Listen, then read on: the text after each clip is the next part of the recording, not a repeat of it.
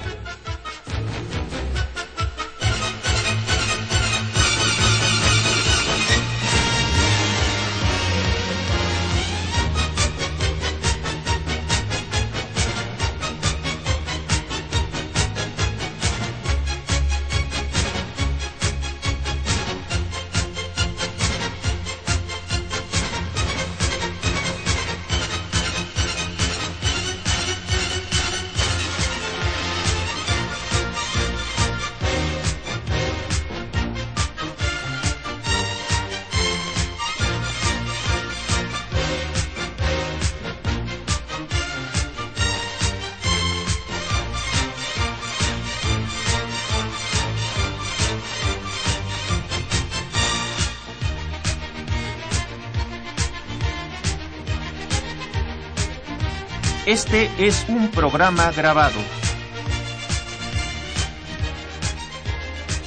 ¿Qué tal amigos? Muy buenas tardes. Los saluda Eduardo Luis Fejer en esta emisión de la Facultad de Derecho, Diálogo Jurídico con su lema Derecho, Cultura y Humanismo. Por ser vacaciones, este es un programa grabado. Le doy la bienvenida a estos micrófonos al distinguido jurista y profesor de la Facultad de Derecho, el doctor Tito Armando Granados Carrión. Tito Armando, qué gusto tenerte nuevamente aquí en los micrófonos, que vienes muy seguido, ¿eh? cosa que nos da muchísimo gusto a todos. No, paisano, te agradezco como siempre el gusto de compartir eh, con los radioescuchas tu, tu programa, que además eh, a mí siempre me ha, siempre me ha eh, llenado de orgullo saber que independientemente que estás al, al frente de este gran equipo de trabajo que tienes, y que te brinda todo su apoyo, pues eh, independientemente de ello, pues eh, han sido merecedores de, de, varios, de varios reconocimientos a nivel internacional. Y bueno, qué orgullo estar en este tu programa. Y bueno, pues eh, te agradezco en todo y le mando un saludo muy grande a nuestros radioescuchas. Muchas gracias. Y nos acompaña la distinguida abogada y jurista Aide Guadalupe Mata Mendoza. Aide, bienvenida. Te estás estrenando los micrófonos de Radio UNAM en esta ocasión, nos da mucho gusto. Platícanos, eh, platícanos al auditorio que, eh, cuál es tu formación, qué clase estás dando, etcétera, por favor. Ah, bueno, pues mira, yo soy ahora sí que orgullosamente egresada de la UNAM. Y además eres adjunta del maestro. Y adjunta del profesor Armando Granados dando clase de, es de Derecho Económico, ¿verdad? Derecho Económico, este, ahí con él pues aprendiéndole muchísimo y también un gran honor para mí haberme estrenado pues en Radio UNAM, una, un gran orgullo. Muchísimas gracias. Pues no te creas, ¿eh? Que, este, que el orgullo es para nosotros, ¿eh? Ay, no, no, no, claro que no. El gusto es nuestro. Platicábamos hace rato con, con Tito Armando, en tanto llegue el doctor Elías Huerta Psijas, presidente de la Asociación Nacional de Doctores en Derecho, que está a punto de llegar, incorporarse al equipo, al panel de, de, de este programa, sobre la temática del nuevo INE. INE, Instituto Nacional Instituto Nacional Electoral. Electoral. Así es. Eh, ahora ya, después que tuvimos un programa sobre el Código Nacional, de, de, procedimientos, procedimientos penales, penales, ¿no? Es correcto. Y, y, esto de nacional podría sonar un neologismo, o sea, una palabra nueva, porque generalmente hablábamos de federal, ¿no? Así es. Siendo una república federal, federal. la nuestra, ¿verdad? Federalismo ha sido lo nuestro. Y entonces, eh, eh, por cierto, muy discutido en sus tiempos, ¿verdad? En el siglo XIX se armaron unas polémicas sabrosas sobre el tema, ¿no? Así es. Y, y, en, y en, el siglo pasado todavía, ¿eh? Sí, sí, no, claro, en el XX. Pero yo quería decirte lo siguiente, platicando la temática,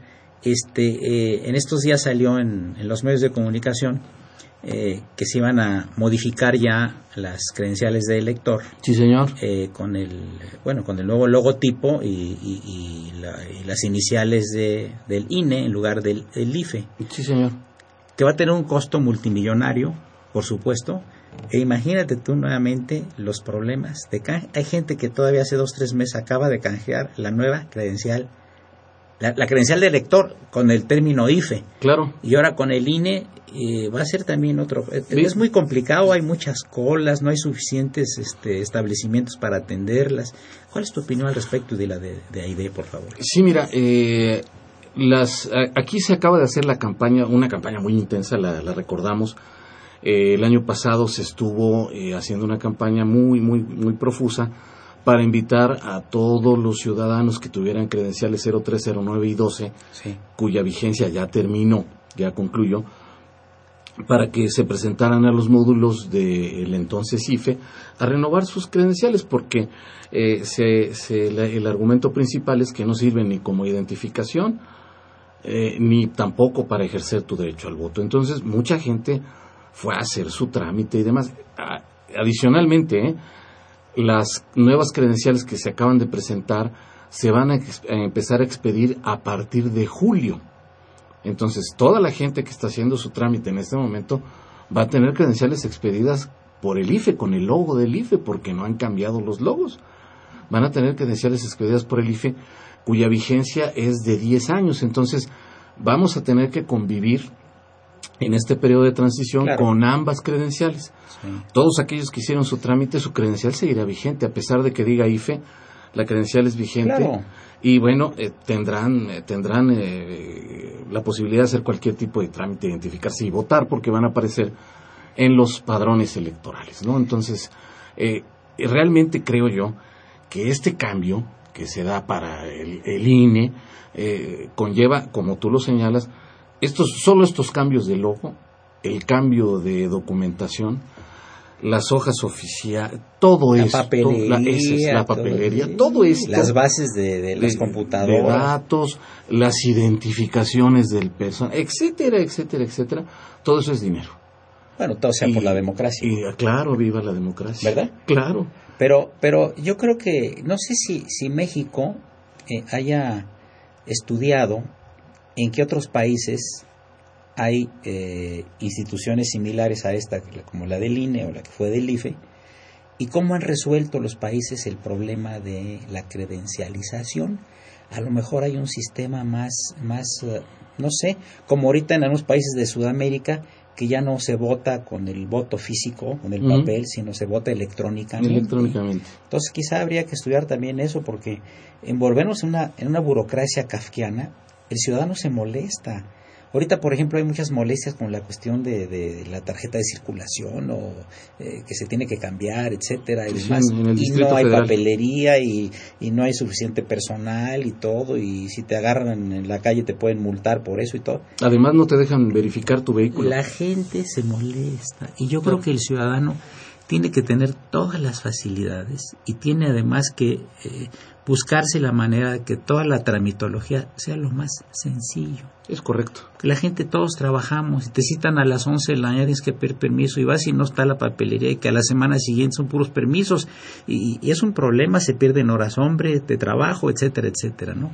Creo que envolverse en la burocracia de cualquier país es entrar a un mundo totalmente kafkiano. Y nosotros, no, y nosotros no somos, no somos, no, no estamos este, fuera de, de, esta situación kafkiana de la tramitología. Acuérdate que para abrir un negocio, no sé cuántos eh, días se tardaban y, y, te lo demoraban seis meses y el otro año y luego dijeron que nada más diez requisitos y luego que seis y luego que sí y que no. Y es un problema. Le damos la bienvenida a los micrófonos al doctor Elías Huerta Psijas, distinguido jurista y además presidente de la Asociación Nacional de Doctores en Derecho.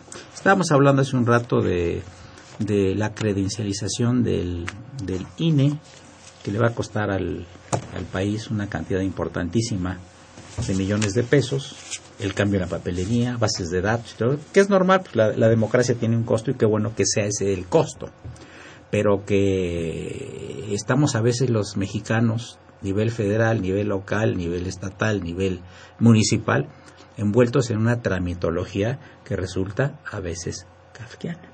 ¿Cuál es tu opinión al respecto? Bueno, el, tema del costo de la democracia en México ha sido uno de los puntos más debatidos y cuestionados con esta nueva institución pilar de la nueva democracia mexicana. Desde su origen se hablaba de 8 mil millones de de pesos que le costaba esto al pueblo de México. Se dijo entonces cuando se creó el nuevo IFE, pues que para avanzar hacia el desarrollo democrático en México no tenía costo el, tema de la democracia. Sin embargo, hemos visto que gradualmente se ha ido incrementando en funciones, en actividades el anterior IFE o INE y que hoy nos cuesta más de o cerca de 11 mil millones de pesos. Somos la democracia electoral más, más cara. Y, y a mí me parece, entrando en este tema, que no se justificaba haber desaparecido al IFE y crear el INE. Hoy hay un debate y un comentario con los nuevos miembros del INE en el sentido de que van a intentar eh, que no se suban los costos de la democracia. Y bueno, yo lo veo prácticamente imposible. Por lo que tú comentabas, tener una nueva credencial a mí me parece un exceso. Y por otro lado, bueno, pues también va a ser un exceso asumir que el, que el IFE, que el INE ahora va a de alguna manera controlar o nombrar a todos los institutos electorales estatales. Me parece que en este sentido la sociedad mexicana, la sociedad civil organizada, ha fallado, porque hemos estado eh, supeditados a las normas que los partidos políticos y particularmente un grupo muy pequeño de líderes parlamentarios en ambas cámaras del Congreso de la Unión nos están imponiendo estas nuevas condiciones. El IFE es una institución que en 23 años consolidó el proyecto democrático mexicano, tiene y tenía un gran prestigio internacional y que hacía bien su tarea. Sin embargo, por cuestiones de algunos actores de la política, particularmente del PRD, cada elección presidencial quieren cambiar a la autoridad electoral con un costo mucho mayor. Entonces, ahora tenemos un gigantismo, el, nuevo INE, pues... Y un centralismo. Además, crecen consejeros, nos vamos para atrás hacia el centralismo cuando que esta era la tendencia de las últimas dos décadas, la descentralización administrativa en todos los órdenes, y desde luego que, bueno, pues no estoy de acuerdo, pero es una realidad. Entonces yo concluí diciendo, necesitamos tener más control social para que estas cosas no ocurran. Amigos, eh, vamos a pasar al siguiente segmento, después de este corte musical. Les recuerdo que se encuentran en cabina los distinguidos juristas Tito Armando Granados Carrión, Elías Huerta Psijas y Aide Guadalupe Mata Mendoza. En el siguiente segmento me gustaría platicar con Aide Guadalupe Mata si ella como, como, como dama ha sentido que el problema de equidad de género está ya un poquito más resuelto eh, a nivel nacional, es decir, si ya se llama un poco más a las damas a ocupar puestos de, diferentes niveles, siendo que las mujeres, por supuesto, son las más inteligentes y son más inteligentes que los hombres. Continuamos en un segundo. Gracias.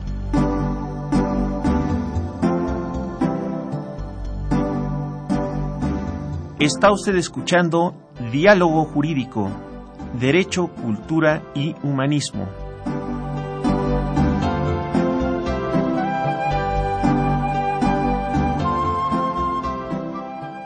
A través del 860 de AM.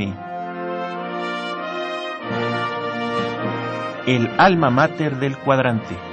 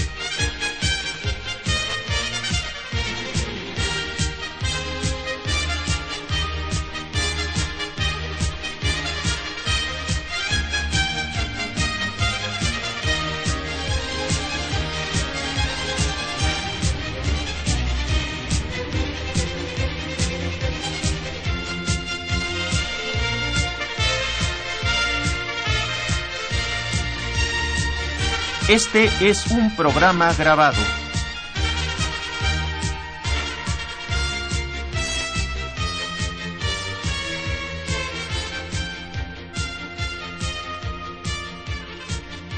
En el segmento anterior eh, eh, le, hice la pregunta a la abogada Aide Guadalupe Mata si la equidad de género ya empieza a tener mayor carta de ciudadanía en la sociedad mexicana en todos sus estratos. Es decir, ya es bien visto, bien visto que no sea una minoría de diputadas, de senadoras, eh, de funcionarias públicas, de ministros, de magistradas, sino que poco a poco el abanico se está abriendo como debe de ser para la mujer. Tú, Aide Guadalupe Mata Mendoza, ¿qué has sentido al respecto? Desde luego ha habido un avance en este sentido, pero no el que las mujeres eh, esperamos en su totalidad.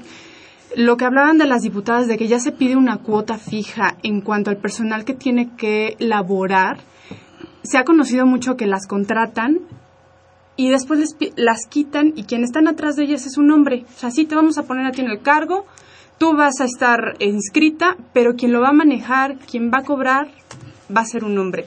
O sea, creo que todavía no nos han dado este, esas herramientas para que la mujer realmente pueda salir. Es cierto, de hecho ya en la educación la mayoría de las, eh, el 60% de los estudiantes ya son mujeres, pero en realidad quienes ejercen no es ese 60%. Todavía las mujeres se siguen quedando por alguna razón en casa. O sea, no tienen una carrera, pero siguen estando en, en el hogar, no salen a trabajar. Hay al, algo pasa que cuando salen de la carrera no encuentran trabajo. De hecho, cuando uno entra a las páginas o busca, este, como mujer empieza a buscar trabajo, empieza a ver que piden hombres. O sea, que hable solamente aquel este, género masculino se supone que eso está pues prohibido por la Constitución. Uno no puede encontrar esos anuncios que pidan expresamente hombres. Sí ha habido avance, pero yo creo que falta, falta todavía que realmente se nos tome como parte fundamental en este pues como mano de obra, como, como trabajadores, como especialistas, si todavía llegan a discriminar en algunos trabajos a las mujeres. ¿Qué opinas tú si, si toda esta mentalidad es acerca del, famoso machismo del que tanto se ha hablado desde Samuel Ramos hasta Octavio Paz, una serie de psicólogos mexicanos de los años 40, 50 y 60 que trataron el, ser mexicano desde el punto de vista ontológico. Ontológico, sí. ¿Cuál es tu opinión? Y la de, la Elías, si el machismo ha sido un, un, óbice, un valladar, eh, algo que impide que la mujer llegue y aparte cuando llega le, le ponen sueldos del 50% de, de lo que gana el hombre. Sí, sí, mira, eh, eh, complementando un poquito lo, lo, que se estaba mencionando aquí en la mesa, en la reforma política se estableció que eh, obligatoriamente los partidos tienen que postular el 50% de todas las posiciones que registren para las elecciones correspondientes, el 50% tienen que ser mujeres con mujeres. Esto es, mi suplente no puede ser un hombre que por el asunto aquel de las famosas Juanitas, ¿no? Que lo recordamos tan tristemente célebre. Y qué bueno que lo hicieron de esa manera. Aquí yo, eh, eh, eh, hablando un poco de esto, entro, entro a lo que tú mencionabas, ese valladar del machismo y de, y, y yo por qué le voy a dejar mi lugar, en fin, vamos a entrar en un conflicto territorial, porque en, en muchas ocasiones los que vienen haciendo el trabajo de partido de manera territorial, que se vienen moviendo con, los comités, que con los ciudadanos, con las juntas vecinales, etcétera, de pronto un hombre que ha hecho eh, trabajo partidista, comillas, ¿no? Trabajo político en su comunidad, de pronto le van a decir, ¿sabes qué? No te toca, porque la ley me obliga a que eh, tengamos que poner el 50% de puestos de elección para mujeres y aquí va a entrar el juego de los partidos, la partidocracia. ¿Qué distritos le voy a dejar a las mujeres? Pues los más difíciles, a donde nunca gano, ahí vas, este, sí, cómo no, y ya cumplí con mi cuota. Lo vamos a ver al tiempo, paisano. Oye, Elías, Elías, y vamos a decir que este eh, eh, se le niegue a, a, una dama, en tanto por su condición de ser dama, eh, un trabajo determinado podría, de acuerdo con lo que señala la Constitución, ampararse? Bueno, desde luego, ahora estamos en un mundo donde se han ampliado los derechos humanos de manera fundamental, es una nueva etapa en, el ámbito en el mundo, jurídico, judicial, en el mundo, pero particularmente, particularmente en México que va a la vanguardia. Desde luego hay, ahora tenemos derechos humanos que debe de respetar el Poder Judicial Federal a través del amparo, no solamente de aquellos derechos humanos que están en la Constitución, recordemos que una de las partes fundamentales de la reforma constitucional de 2002, el artículo primero, es que ahora se tienen que respetar los derechos humanos de todos los tratados internacionales de los que México es parte. O sea que hay una gama inmensa. Y entre ellos está el derecho a la no discriminación de las mujeres. Hay tratados internacionales. Desde luego que en una condición como la que tú señalas, tendría que concederse un amparo de inmediato y una suspensión porque esta es la nueva dinámica que impone en México. Pero yo quisiera hacer un, comentario, eh, creo que el tema es muy relevante como tú lo has puesto en la mesa y lo que ha dicho eh, Tito y la maestra, porque sí, en efecto, recordemos que en la elección anterior de 2012 ya la ley determinó que el 40% tenía que ser para las mujeres en las candidaturas de diputados y senadores. Sin embargo, pudimos observar una, una práctica mañosa de los partidos políticos que no metieron al 40%, hicieron algunas trampas y el Tribunal Electoral del Poder Judicial de la Federación dijo, si ustedes no me ponen al 40% en las listas, nosotros las vamos a nombrar a las mujeres. ¿Y qué sucedió? Pues que entonces vimos que se saturaron estas listas con las novias, las esposas, las hijas de los dirigentes partidistas. Entonces yo creo que aquí hay un claro oscuro. Es un gran avance, desde luego que ahora a iniciativa del presidente Peña, Peña Nieto se haya subido al 50%, pero es muy importante y le va a tocar al INE reglamentar pues que no sean las esposas, las mujeres, las secretarias, sino que sean verdaderas dirigentes sociales, dirigentes, verdaderas gentes. Y por lo que hace al, tema de, del machismo, bueno, sí, desgraciadamente por todos lados vemos que sigue habiendo una actitud misógena en muchas áreas del sector público. Para muestra un botón, hoy en día no tenemos una sola gobernadora en 32 entidades federativas. En el Consejo de la Judicatura Federal únicamente tenemos bueno, ahí ninguna mujer. ¿Por los hombres? desde que se fue la ministra Luna Ramos a la corte. Así es. En la corte de 11 hay dos. Y bueno, y, donde nos paramos en algunas reuniones de sindicatos, políticas, rápidamente contamos y no hay el 30% de mujeres en presidios. Entonces yo creo que sí es importante hacer una lucha desde las familias, desde las academias, para acabar con esta cultura misógena que sí hay todavía muy acentuada en México. Y, en esto insisto, tiene un trabajo muy importante que hacer el nuevo INE, porque frente a esta atropellada y retardada reforma política secundaria, pues le están dejando al INE una gran cantidad de cosas que reglamentar. Estas serán algunas. Yo, a mí me parece que también debería de ser que, en las, eh, que se le dio la vuelta en la anterior elección, que con el mismo rasero del 50% de, de las candidatas del sector femenino, también debe ser en las plurinominales, porque si no se salen y en las plurinominales no nombran mujeres, nada más. Tú como presidente de la Nación Nacional de, Doctores en, Derecho, ¿qué porcentaje de asociadas tienes tú en tu organización? No, pues tenemos un... Se ha ido incrementando. Ahí es otra ¿eh? cosa, se ha ido incrementando. tienen que llegar siendo doctores en Derecho pero, pero es un poco también el reflejo de la sociedad mexicana. Yo creo que tenemos como un 30% de, de mujeres. Y mira, te diría una cuestión. A la hora de llegar a las posiciones de dirigencia, se le cierran las puertas a la mujer. Yo te diría, bueno, yo hoy cumplo en este año 33 años de dar clase en nuestra eh, Facultad de Derecho de la UNAM. Yo recuerdo los primeros 10 años, en mis grupos de 50, 60 agentes, tener dos, tres mujeres. Hoy es al revés, hace ya unos 10 años tenemos más del 50% de mujeres como alumnas. Sin embargo, esto no se refleja en los puestos de dirección en ningún nivel. Te doy dos antecedentes. En la Corte y en el Poder Judicial del DF, algunas estadísticas de hace algunos años, en los mandos superiores no hay mujeres, como ya lo vimos. En la Corte 2 y en el Consejo de la Judicatura, ninguna.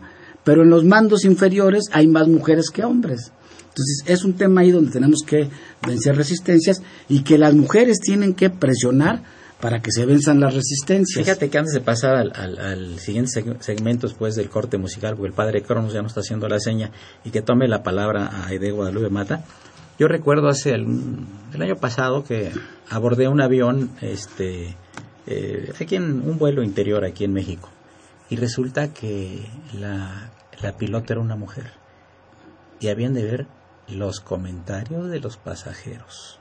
Ya me imagino. Negativos todos los. Y fue un excelente vuelo.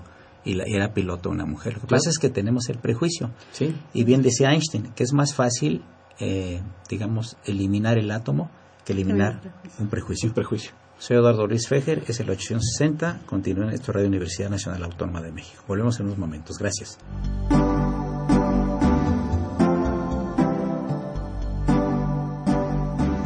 Está usted escuchando Diálogo Jurídico, Derecho, Cultura y Humanismo.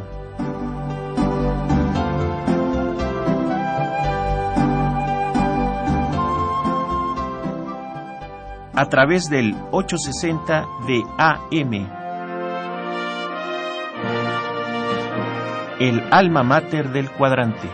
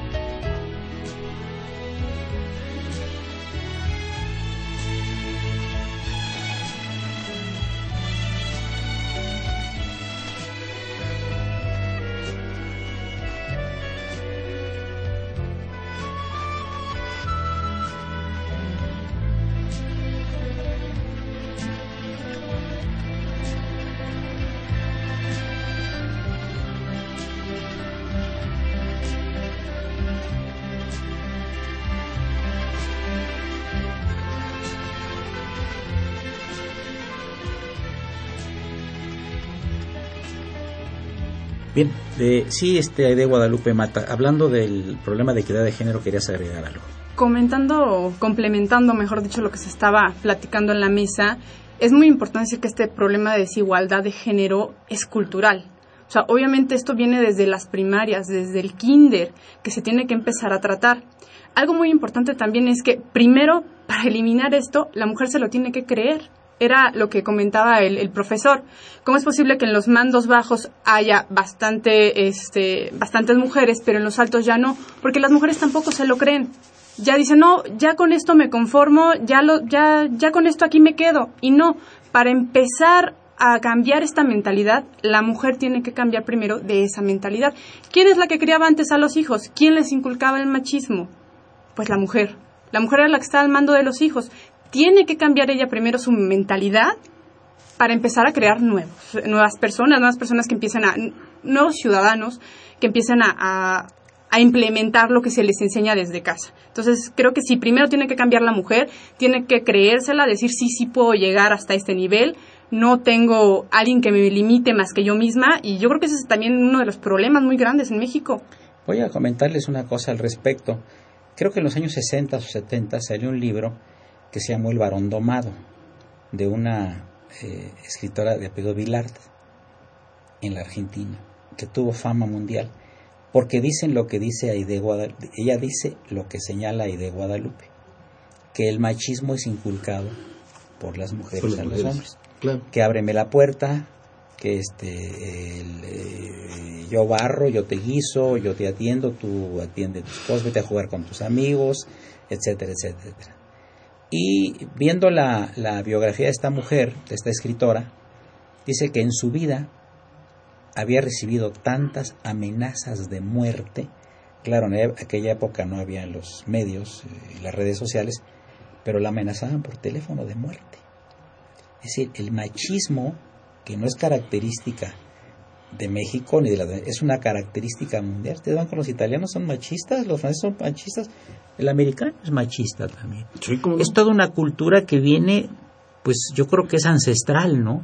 de detener en, en, los tiempos de las cuevas a las mujeres eh, eh, criando a los niños y haciendo la alimentación mientras el hombre iba a cazar bisontes o elefantes o lo que fuera, ¿no? No sé qué opinas tú, Armando. No, no, es cierto, es cierto, coincido contigo y, bueno, eh, nos tocó escuchar, digo, a mi edad me tocó escuchar a mis tías que le decían a mis primas, no, no, no, no, atiende a tu hermano y, tiéndele la cama y, esto y aquello. Y a, nosotros los hombres nos tenían así como que no se nos iban a caer las manos y lavábamos un traste, ¿no? Y la verdad es que creo que sí coincido que de ahí viene la raíz más profunda de toda esta problemática y sí eh, coincido con, con Aide en el sentido de que la mujer es la primera que se tiene que creer este asunto para lograr el proceso evolutivo. Eh, regresando un poco con lo que comentábamos hace un rato con Elías, la partidocracia va a ser de las suyas, ya lo veremos. Él, él mencionaba estos claros oscuros que tiene la reforma y efectivamente veremos, como mencioné hace rato, a qué distritos mandamos a todas las mujeres, a los que siempre se pierden. Todo mundo tiene la geografía electoral, sabe dónde gana y sabe dónde pierde. Entonces, ¿a dónde? A dónde pierdan. ¿Las vamos a excluir de las listas plurinominales? Por supuesto que las vamos a excluir. Ahí van a ser los VIP y vamos a tener candidatos de primera, de segunda y de tercera, y en los de tercera, al tiempo, vamos a encontrar a muchas mujeres trabajadoras que ya le metieron ganas al, trabajo social, al trabajo territorial, que se vincularon con su comunidad y que las van a ir relegando de alguna manera a aquellos lugares a donde la elección se pone muy fuerte, ¿no? Entonces creo que sí, ya muchas mujeres han levantado la voz, muchas mujeres han puesto a los hombres en su lugar y creo que deben seguir en ese empoderamiento, en esa llegada, no a reclamar lo que por derecho le corresponde, sino a hacerse de ello.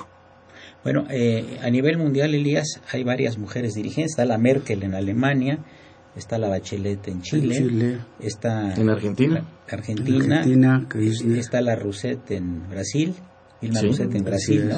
Dilma. Y ahorita se recientemente que le dieron un golpe de Estado a la primera ministra de, de, Tailandia. De Tailandia.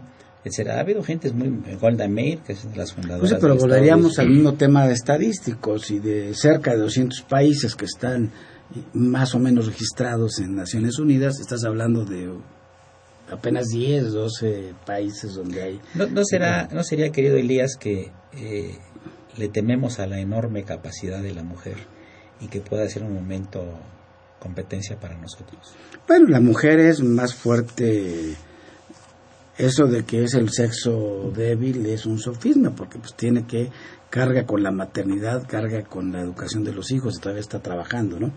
Pero mira, yo creo que en ese sentido, y siguiendo la, la idea de, de la maestra Guadalupe Mata, y retomando una reciente plática en la que escuché una conferencia de la ministra Margarita Luna Ramos, que es un ejemplo para de las mujeres mexicanas en todos sentidos.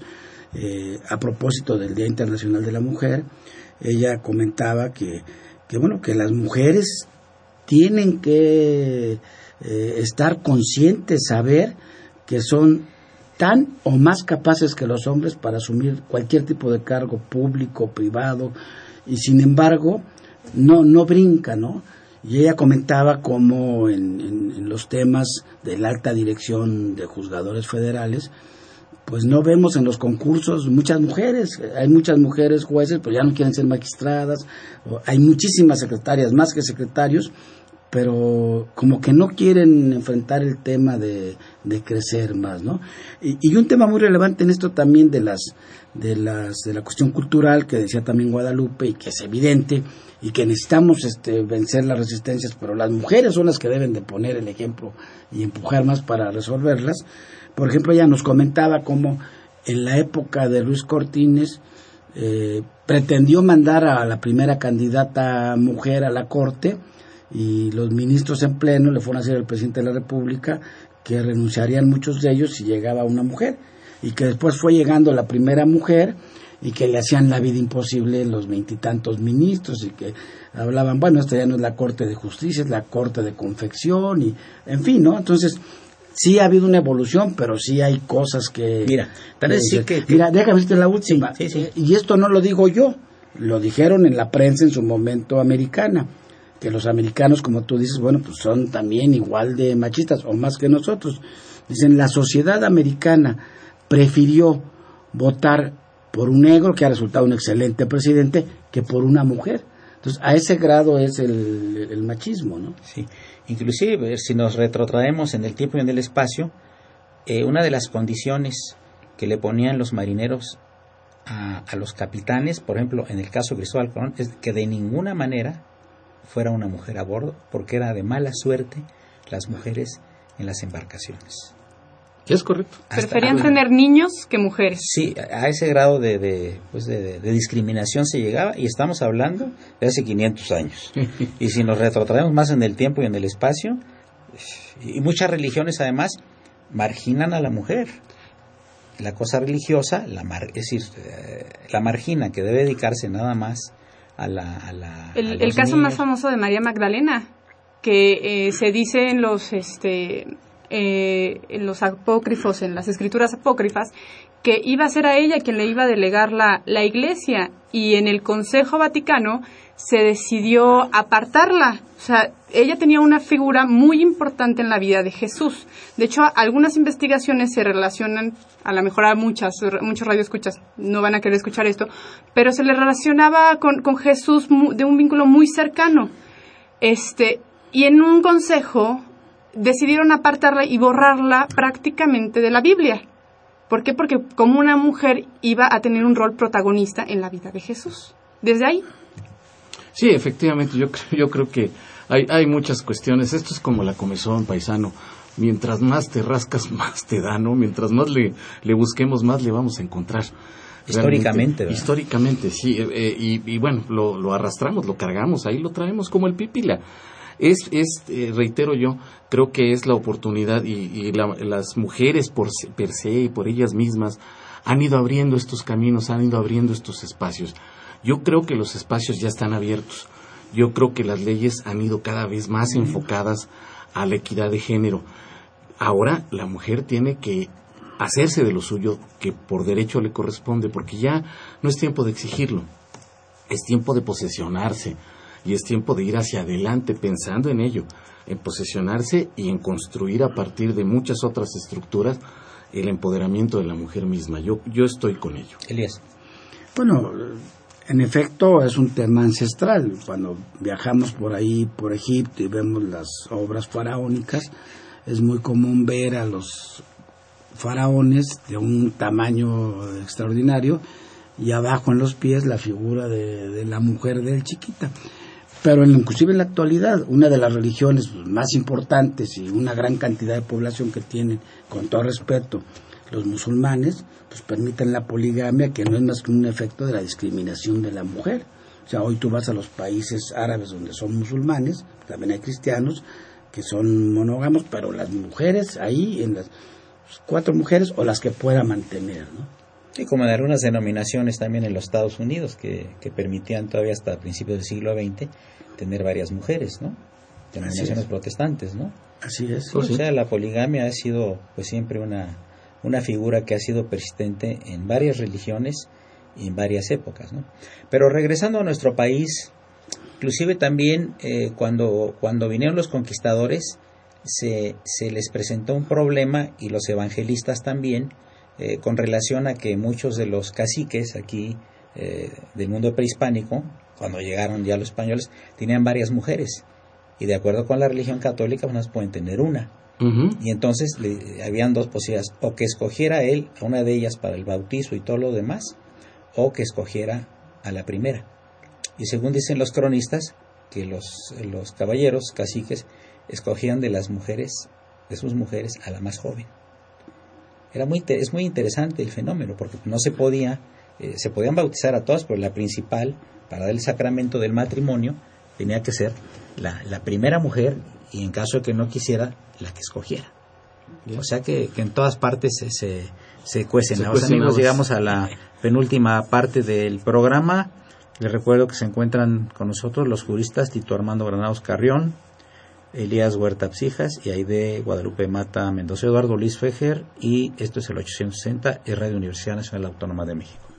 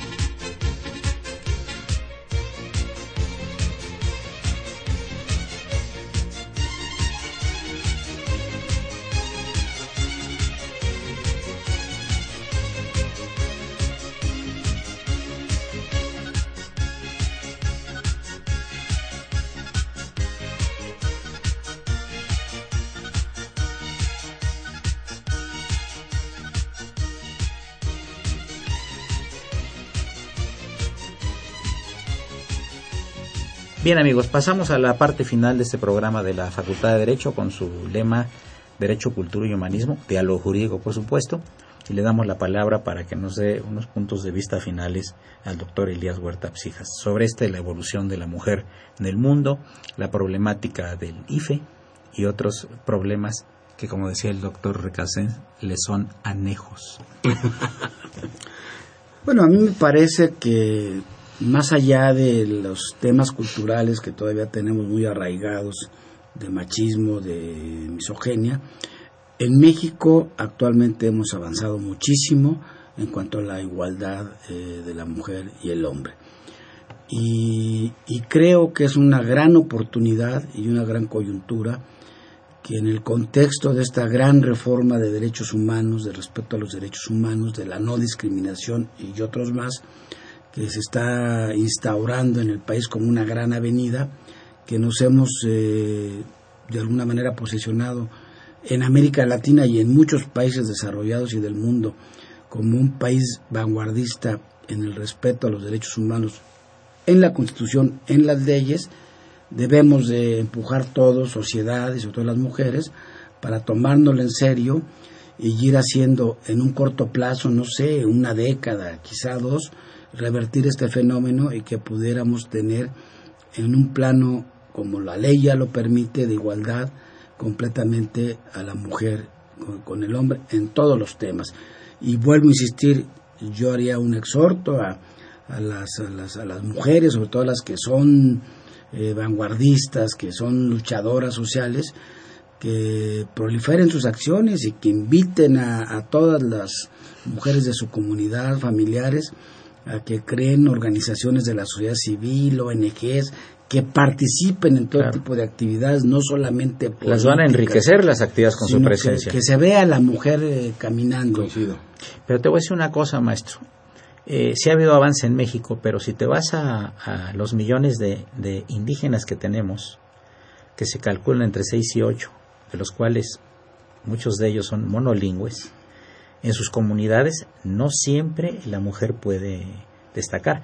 Hay, un, hay, hay, alguna que la estuvieron haciendo la vida imposible en Oaxaca, que quería ser diputada o quería ser presidenta municipal, salió en los periódicos, salió en todos, se hizo hasta una película de ella, etcétera, y cómo logró imponerse a las costumbres ancestrales de su pueblo y logró una diputación, es diputada actualmente por alguna parte del estado de Oaxaca. Entonces, yo creo que este lo que dice el maestro Elías Huerta es, es correcto, se tienen que ir ganando las mujeres, pero si hay discriminación, si la hay en la sociedad civil mexicana como en cualquier sociedad civil del mundo, en los grupos vulnerables como son los indígenas, la discriminación es más acentuada por una razón, los usos y costumbres. No sé qué opinas al respecto. No, estoy de acuerdo contigo, y más en esa zona donde los usos y costumbres, bueno, hay mujeres que las venden, ¿no? Este, claro. Todavía está la esclavitud. Sí, así es. Pero a propósito de lo que tú dices y como una muestra de lo que yo propongo, esa mujer a la que tú te estás refiriendo, yo he coincidido en dos foros de debates en, en la universidad y en, ya es una activista social y tenemos el caso de Rigoberta Menchú, claro. que, que, también de ser una mujer indígena, hoy es Premio Nobel de la Paz y anda por todos los foros mundiales.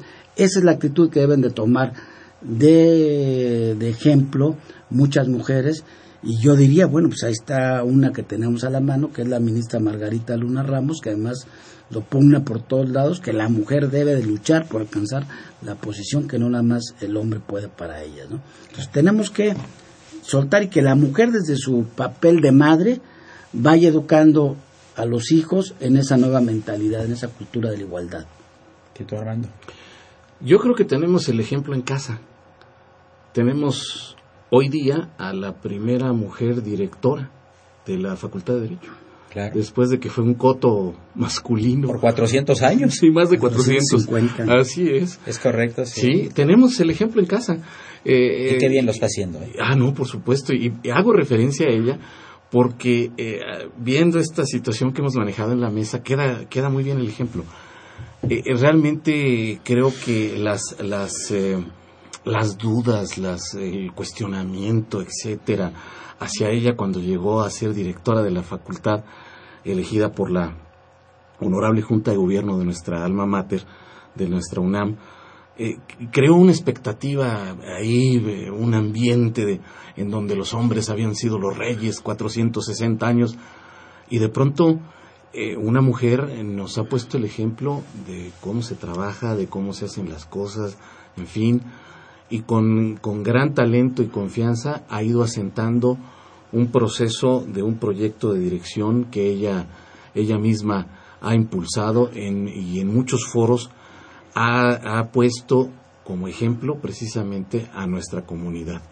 Creo yo que ahí tenemos en casa esa referente y, y, con eso, con ese tipo de referentes, como se hacía la mención de la ministra, como hacemos la mención de nuestra directora, la doctora Leoba Castañeda Rivas, creo yo que podemos eh, reunir muchos más ejemplos de mujeres que se han empeñado en abrir caminos, que se han empeñado en ir poniendo las, eh, los cimientos y las piedras para decir aquí estamos, sabemos hacerlo y lo hacemos bien. Pero además tiene la doctora eh, otra virtud, este, tener una espléndida administración en la que ha incluido a muchas damas. Ah, sí, por supuesto. Eh, los puestos principales de la facultad, muy importantes, están en ah. manos de damas, muy distinguidas y muy destacadas, igual que ella, por supuesto. ¿no? Sí, su equipo de trabajo se ha distinguido ¿verdad? por eso, por la inclusión sí.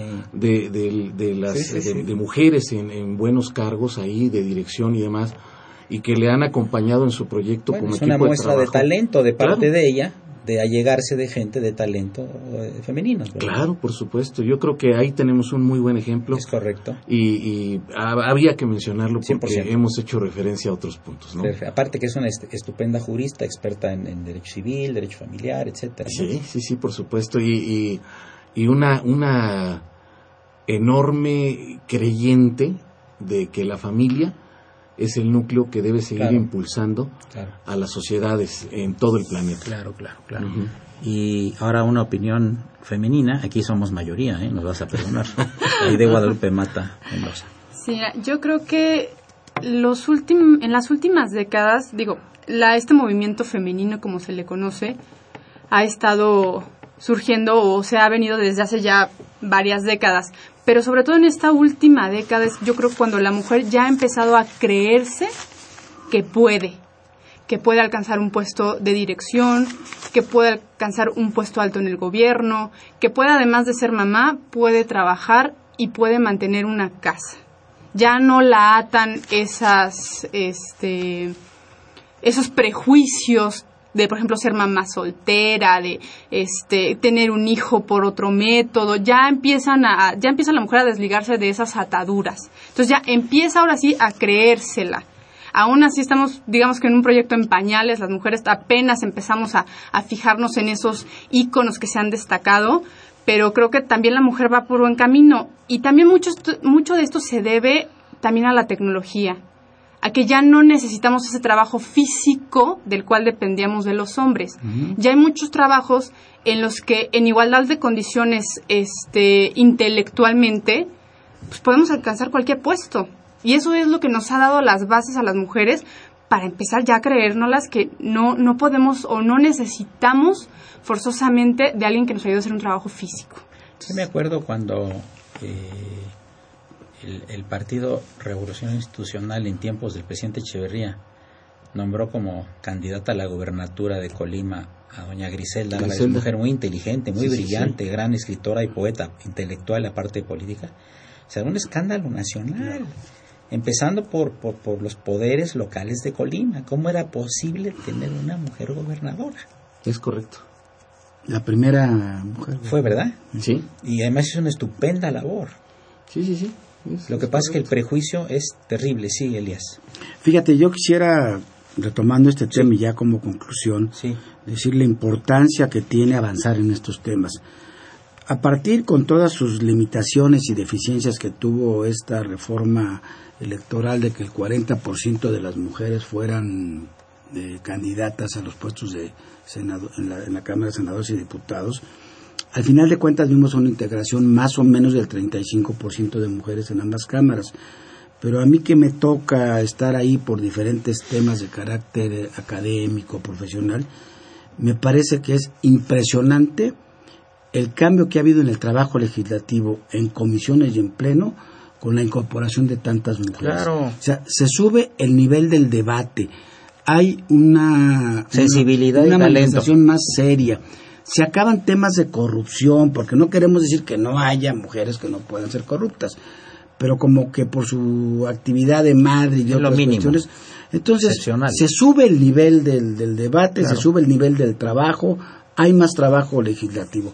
Este es un buen ejemplo para que las mujeres empujen más y no solamente el 50% de cargos en, en los congresos, que ahora es en todos los congresos del país, sino en otras actividades de la vida profesional. A lo mejor tenemos que ir desde la ley e, e implementando el cambio social eh, antes de que la mujer esté empujando por más posiciones. Esa sería mi reflexión, que creo que es fundamental.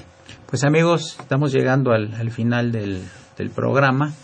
Eh, yo le agradezco muchísimo a mi querido y admirado amigo Tito Armando Granados Carrión, distinguido jurista, profesor de la Facultad de Derecho, su presencia siempre grata y comentarios en estos micrófonos de Radio UNAM y en particular en el programa de diálogo jurídico de la Facultad de Derecho. Lo mismo que puedo decir del doctor Elías Huerta Psijas, gran abogado, gran jurista, gran profesor, y que ha tenido la enorme virtud de poder hacer un grupo muy interesante a nivel nacional, asociando a los doctores en Derecho en una prestigiosa eh, institución que él preside eh, de manera particularmente importante y cuyo trabajo es aquilatado por tirios y troyanos. Gracias. Y la presencia en sus micrófonos de la distinguida jurista y de Guadalupe Mata Mendoza, quien nos ha enriquecido esta tarde con sus gratos comentarios. Gracias. Gratos y acertados comentarios. Ay. Bien, una operación de Miguel Ángel Ferrini, a quien saludamos con el afecto de siempre. Y la imagen siempre grata de Francisco Trejo, el padre Crono. Soy Eduardo Luis Fejer. Este es el 860. Esto es Radio Universidad Nacional Autónoma de México.